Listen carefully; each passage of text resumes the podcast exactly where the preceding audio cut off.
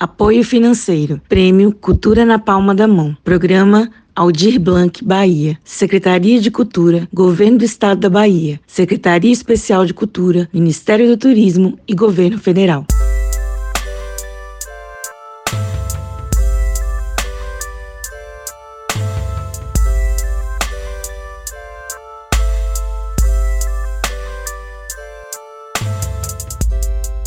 Desenvolvemos este projeto pensando no protagonismo feminino no cenário cultural e artístico do Vale do São Francisco, dando visibilidade ao trabalho desenvolvido por mulheres e LGBTQIA, do Vale do São Francisco. Mulheres sertanejas, destemidas, percursoras e arretadas que, com muita determinação e coragem, seguem construindo o cenário cultural da nossa região, em todos os setores das linguagens artísticas, desde a literatura, a música, artes plásticas, produção cultural, até as guardiãs da história e mitologia local.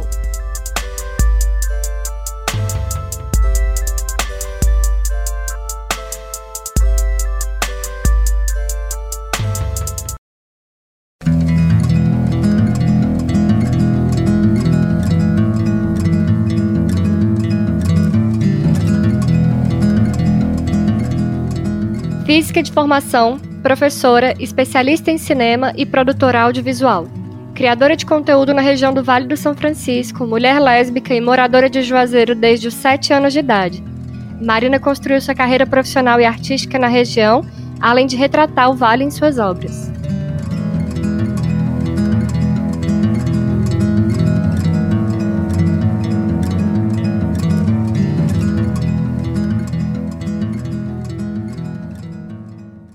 Glossário. Audiovisual.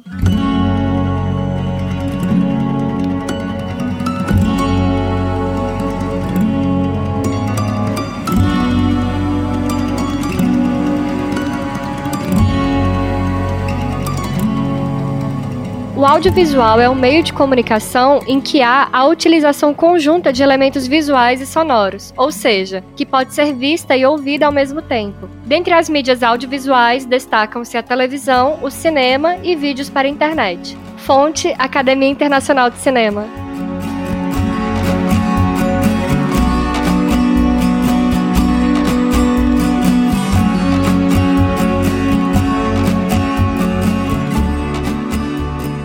Meu nome é Marina, eu tenho 27 anos.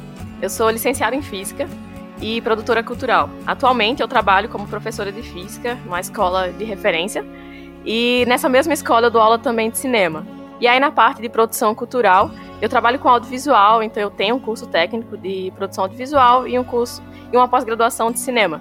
E aí eu trabalho é, com produção audiovisual com alguns grupos. Então eu trabalho com o Sesc, com a M5 Produções. Eu nasci em São Paulo, eu vim para cá é, para a região do Vale de São Francisco, para Juazeiro especificamente, com sete anos de idade. E desde nova, assim, eu sempre gostei de, de filme, de série.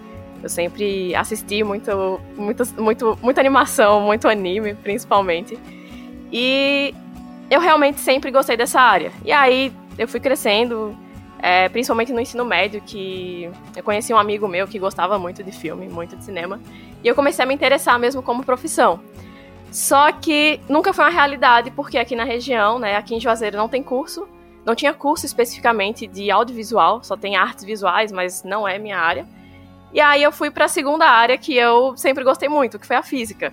Então eu sempre tive muita facilidade com exatas, com a parte de ciência da natureza. E aí, né, eu fui para outra área que era de grande interesse também, que era a física, então eu sempre fui muito boa em exatas, em ciência da natureza. E aí eu entrei né, no curso de licenciatura em física. É, eu entrei no curso lá em 2013, logo após quando eu saí do ensino médio. E eu fui fazendo o curso, né, normalmente. É, eu gostei muito da área de licenciatura, então eu comecei a estagiar. No caso, eu entrei no PIBID logo no início da minha graduação. E aí, no terceiro período, eu já percebi que eu gostava de dar aula. Então, eu realmente comecei a dar aula e comecei a gostar de dar aula. Então, eu fiz graduação em Petrolina, no IF Sertão. E aí minha licenciatura em física foi lá no IF Sertão. E aí, é, quando eu estava já no último período, no nono período, né? No caso, eu fiquei um período a mais lá no IF, é, surgiu a oportunidade de fazer um curso técnico de audiovisual. E aí foi interessante, porque na época eu sempre gostei muito, né, de exatas e tal. Só que eu acabei passando num, num curso de graduação que foi bacharelado em Ciências Sociais. E aí eu fiquei, eu vou fazer outra graduação ou eu vou fazer esse curso técnico. E aí eu fui ainda na Univasf, fiz minha pré-matrícula, só que eu falei, não, eu vou atrás do audiovisual mesmo, que é uma coisa que eu sempre gostei, né? E aí eu fui fazer esse curso técnico e aí essas oportunidades realmente começaram a chegar, sabe? Então, quando eu estava nesse curso, é, eu comecei a produzir lá e aí eu conheci uma amiga minha que frequentava o SESC. E aí ela falou: por que tu não vai pro SESC, né? Lá tem o um núcleo de audiovisual. E aí, quando eu entrei no núcleo, realmente foi quando começaram a surgir trabalhos mesmo, assim. E começaram a surgir trabalhos que eu começava já a ganhar um dinheiro para manter, assim, no mês, sabe? É, inclusive, o curso de audiovisual que eu fiz lá na Escola Modelo, é, ele foi, ele surgiu em 2018, em 2019, que quando, foi quando eu fiz o curso, né? Então eu sou da primeira turma que é um projeto do estado da Bahia. Aqui no, no estado da Bahia, as escolas estaduais estão virando escolas técnicas, e aí cada escola ela tem um, um foco. E aí a escola modelo, que foi a escola que eu fiz o curso técnico, ela é focada em arte. Então, como na época ainda não tinha os cursos técnicos integrados no ensino médio, aí eu fiz um curso subsequente, né, que é um curso para quem já terminou o ensino médio, para ter só essa, esse grau de técnico, né.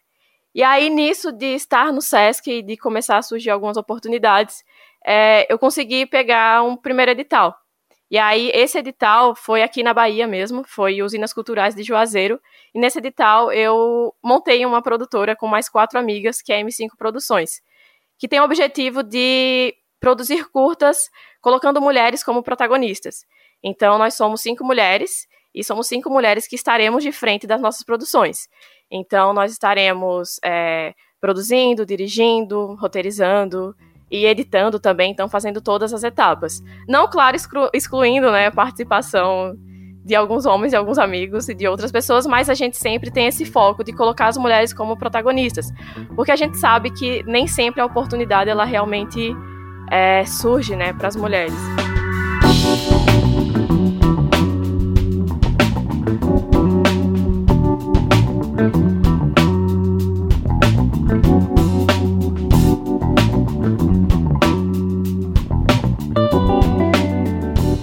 Cinefilia tradicional é baseada na construção do que foi imposto no cinema há mais de 70 anos pelo homem cisgênero caucasiano. É o que declara o autor Girish Shambu e as pesquisadoras Carol Almeida e Janaína Oliveira, que analisam a indústria cinematográfica a partir de uma concepção histórica de exclusão de gênero e raça, já que o mercado é um ambiente hostil para mulheres, que também são subrepresentadas nas telas, que até poucos anos atrás eram representadas sob os estigmas machistas de mulheres histéricas, vítimas, figurantes, personagens escadas para os enredos masculinos e pares românticos.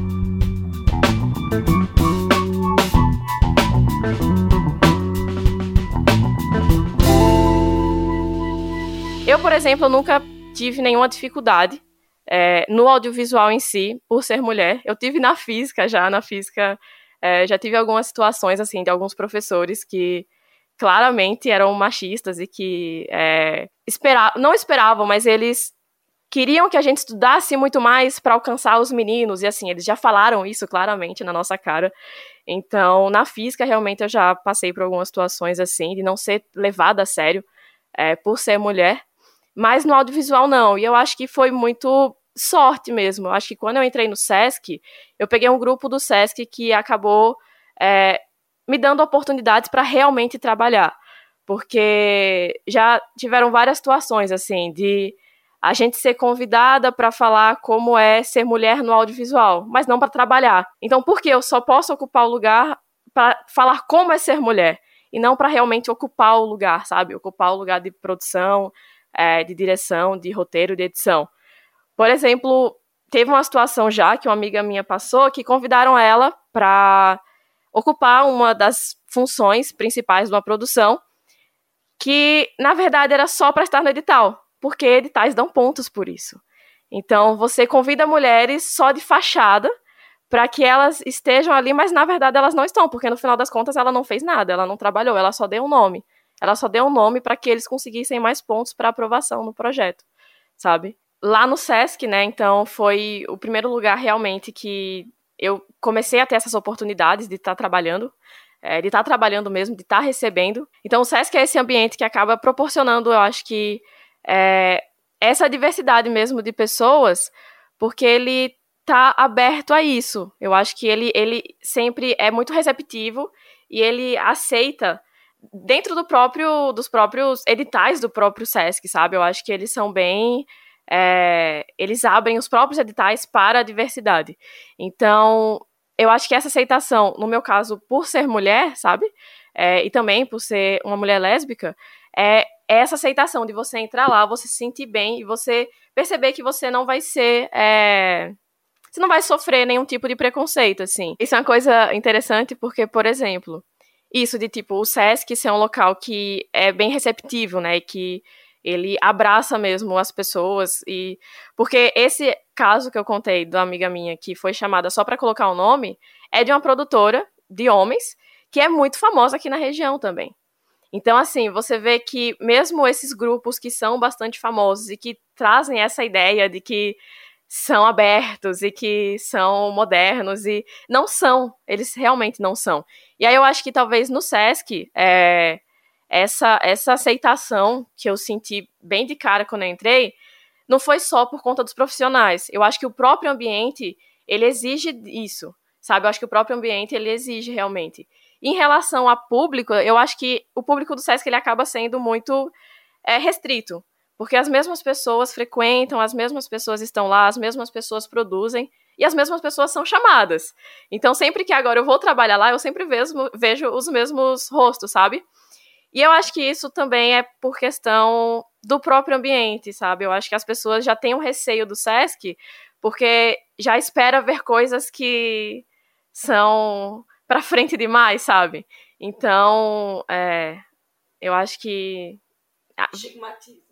É, fica, cai muito nisso, assim, de tipo, eu vou lá para ver um monte de gay, sabe, fazendo performances pelados e e não é isso, não é só isso, também é isso, mas não só isso, sabe? Eu sinto muito isso, assim, sabe? Quando tem coisas que relacionam. Que, coisas relacionadas ao Sesc, é, as pessoas, de modo geral, elas já têm um, um pé atrás e um preconceito mesmo. E eu vejo isso lá na escola, por exemplo, que eu trabalho.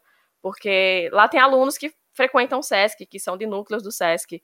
E aí são alunos que já são mais para frente, assim, né? Então eles têm uma consciência política muito maior, eles se colocam, eles falam, e a escola sempre recua, a escola sempre não consegue, às vezes, até lidar, sabe? Porque é um adolescente que tá, tipo, por ter contato com arte, por ter contato com outras pessoas que são politizadas, eles são muito mais politizados. E aí a própria escola se assusta, a própria escola fica assustada. E aí eu vejo isso, tipo, dos próprios professores, assim, de não saber lidar com aquele aluno. E aí isso acaba caindo sobre o SESC, né? Então teve até um caso de uma aluna que teve algumas coisas lá na escola, algumas confusões, eles ficaram jogando culpa no SESC, tipo, ai, culpa do SESC. o SESC que fez essa aluna ficar tão pra frente, assim, sabe? Então eu acho que já tem mesmo esse preconceito de como a arte muda a pessoa. Ainda falando sobre essas oportunidades, né, que foram surgindo por conta do SESC, é, acabaram. Eu acabei conhecendo pessoas que permitiram que, por exemplo, eu me escrevesse em editais. Porque aqui na região, para trabalhar com arte, é muito complicado. É, é, realmente a gente sempre sabe aquela arte de guerrilha, assim. Então, você conhece pessoas que conhecem pessoas e que vai dando um jeitinho ali para conseguir produzir. Então, aqui na região, as, a melhor forma de realmente produzir ou é você estar tá inserido em algum desses polos culturais, que o SESC é um dos principais, ou você conseguir é, é, aprovar editais. Então, eu já consegui aprovar alguns editais na Bahia, né? Aqui na Bahia, que é onde eu moro. E também já consegui alguns em parceria com algumas amigas, né? Principalmente da M5 Produções em Pernambuco, porque é a cidade vizinha aqui. Mas se não fossem os editais, realmente seria muito complicado para a gente conseguir se sustentar e, e, trabalhar com arte. Eu, por exemplo, eu, meu primeiro sustento não é a arte. Eu sou professora de física, é, eu sou contratada temporária do estado de Pernambuco e esse é meu sustento. Então, eu, eu praticamente utilizo do meu salário todo mês eu tiro um pouquinho para investir no audiovisual, então para comprar equipamento, para conseguir sempre me profissionalizar mais, porque só o audiovisual não me permite pagar minhas contas e ainda conseguir investir, sabe, e conseguir crescer dentro da profissão. É, na época da pandemia, começou em 2020? Foi 2020, né? Então, lá no início de 2020, quando iniciou a pandemia, eu fiquei desempregada. É, porque eu trabalhava no estado para a prefeitura de Juazeiro numa escola. E aí meu contrato ele voltaria quando retornassem as aulas. Só que as aulas não retornaram. Então eu perdi meu contrato. E aí o ano de 2020 todo eu fiquei desempregado. E o que me sustentou durante um ano foi a arte, foram os editais. Então eu consegui pegar alguns editais no meu nome mesmo, né? Que eu fui é, proponente, mas eu também trabalhei em algumas parcerias e algumas outras produções, porque realmente é, empresas aqui não tem, pelo menos não no meu conhecimento, assim, empresas que realmente financiam a arte. É muito difícil, porque você tem que conseguir um edital para que você vá atrás das empresas para que elas invistam. Elas não vão por livre e espontânea vontade. Então é sempre é, baseado ou em edital mesmo do governo ou nesses polos que são bastante raros aqui, né?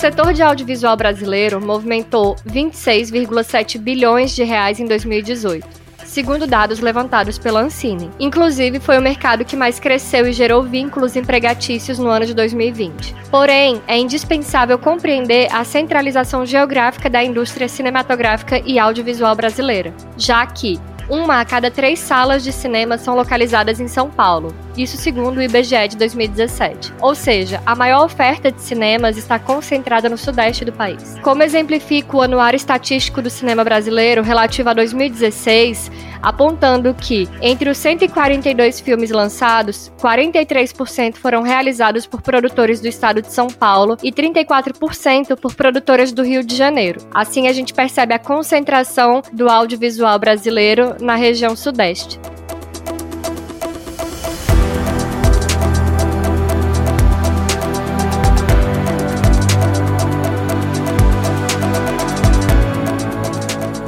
E aí nessas produções, né, que eu comecei realmente, em 2020 foi quando eu realmente comecei, assim. É, desde 2018 vinha essa vontade de produzir audiovisual, que foi quando eu entrei no curso, né, no curso técnico de audiovisual. E em 2019 é, eu decidi que eu ia realmente investir nisso. Só que aí 2020 foi o ano que me permitiu, é até estranho, porque foi o ano da pandemia, só que foi um ano que abriu muitos editais, né? Abriram vários editais por questão mesmo de ninguém estar trabalhando na rua. Então, me possibilitou pegar alguns editais, e aí foi quando eu meti a cara e fui. Então, é, até então, eu nunca tinha produzido coisas sozinhas. E aí, eu juntei uma equipe, né? Minhas, é, a M5, né? Essa produtora de cinco mulheres, e a gente começou a produzir. Então, dentro da produção audiovisual, eu trabalho com produção, então eu faço esse papel de produção, e eu trabalho também com edição. É, às vezes, a contra-vontade, eu trabalho também com a parte de filmagem. É, não é o que eu realmente quero fazer, é o que eu quero seguir fazendo. Então, eu sempre estou estudando e me especializando para mim trabalhar só como produtora e como editora. Que são as duas áreas ali do audiovisual que eu gosto muito, sabe? Nessas produções pequenas, a gente tem que fazer um pouco de tudo para que funcione. Mas, assim, é, essa parte de produção mesmo, de pegar um projeto ali e tirar ele do papel até que ele realmente seja lançado, né? Até que ele seja exibido. E aí, isso de fazer esses contatos, é, fazer com que o dia da gravação funcione, fazer com que todas as etapas da produção funcionem, né? Basicamente é planejar, tirar do papel, fazer com que cada um faça seu papel, para lá no final, essa, para que no final, né, a obra ela realmente saia.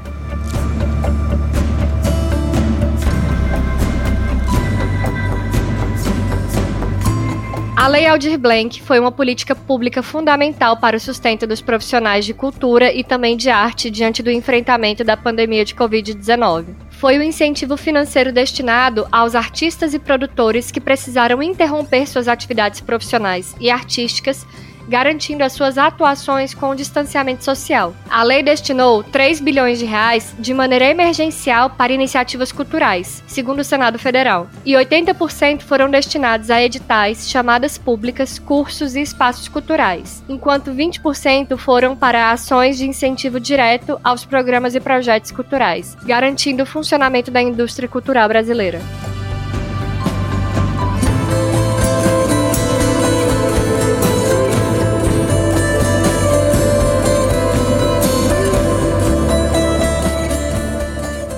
Aí, edição, né? Eu acho que quando eu comecei, é, eu comecei mesmo já, assim, pensando em edição e gostando da edição, porque eu acho realmente muito bonito, sabe? Tipo, você pegar vários vídeos, sabe? Você pega, assim, vários vídeos que parecem aleatórios e você monta e você consegue fazer um filme com aquilo, você consegue fazer arte com aquilo.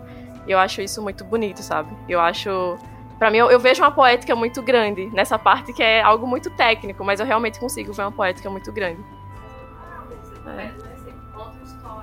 É, é você recorta, você faz recortes e conta uma história, e você usa disso pra passar emoção, né? Porque se você não tem uma edição muito bem feita, às vezes você não consegue transmitir aquela emoção. Às vezes o roteirista ele conseguiu escrever muito bem, o diretor conseguiu filmar muito bem, mas uma edição mal feita, às vezes uma música no lugar errado, um corte no lugar errado, vai fazer uma diferença, né, no filme e vai fazer com que ele não tenha aquela não seja efetivo do jeito que seria, né?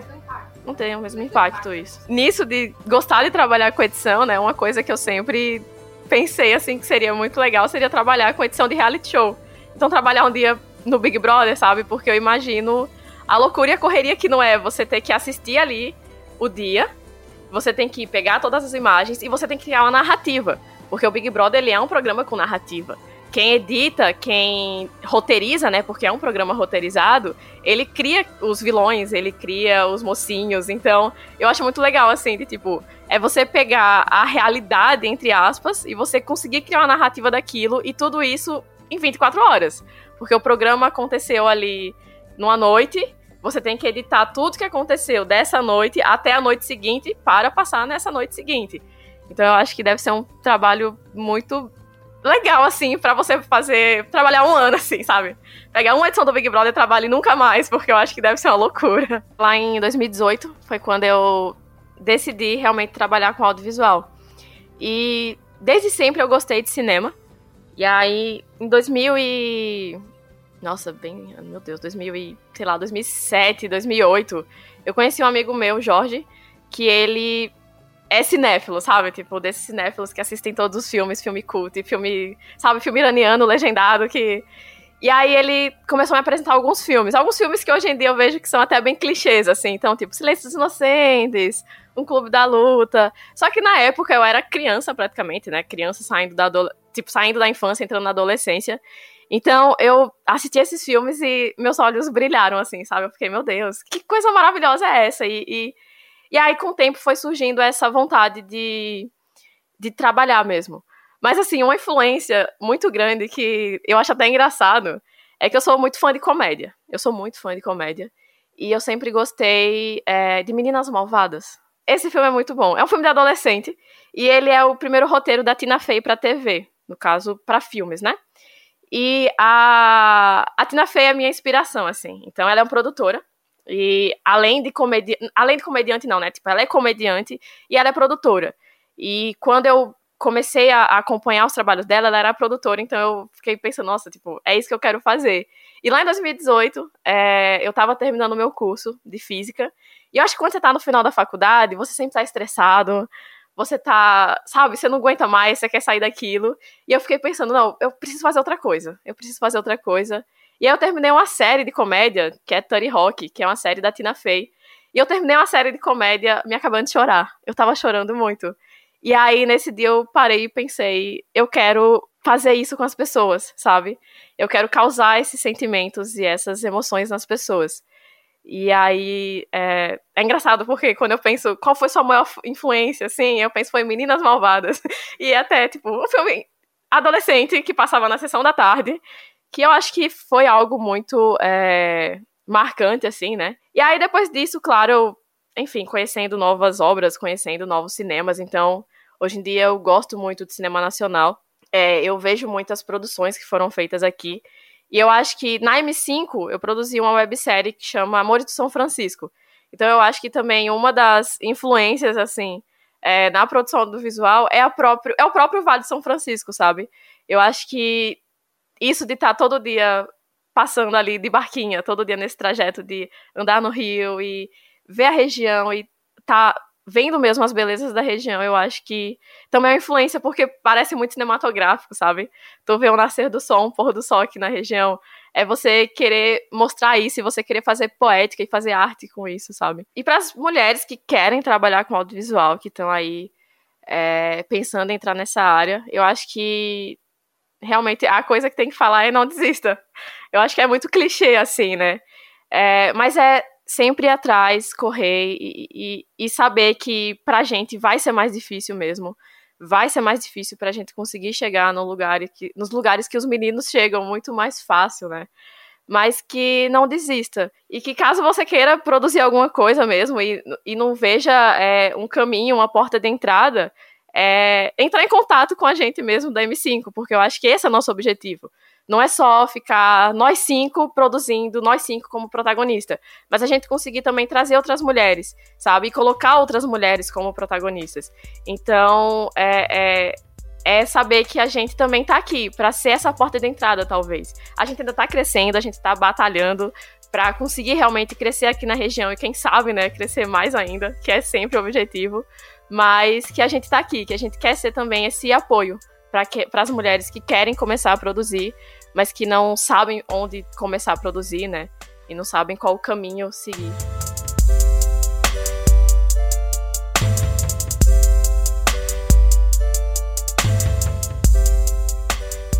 Desejamos que o Protagonistas do Vale seja para vocês, nossos ouvintes, uma fonte de referência e inspiração no tocante à produção artística e cultural.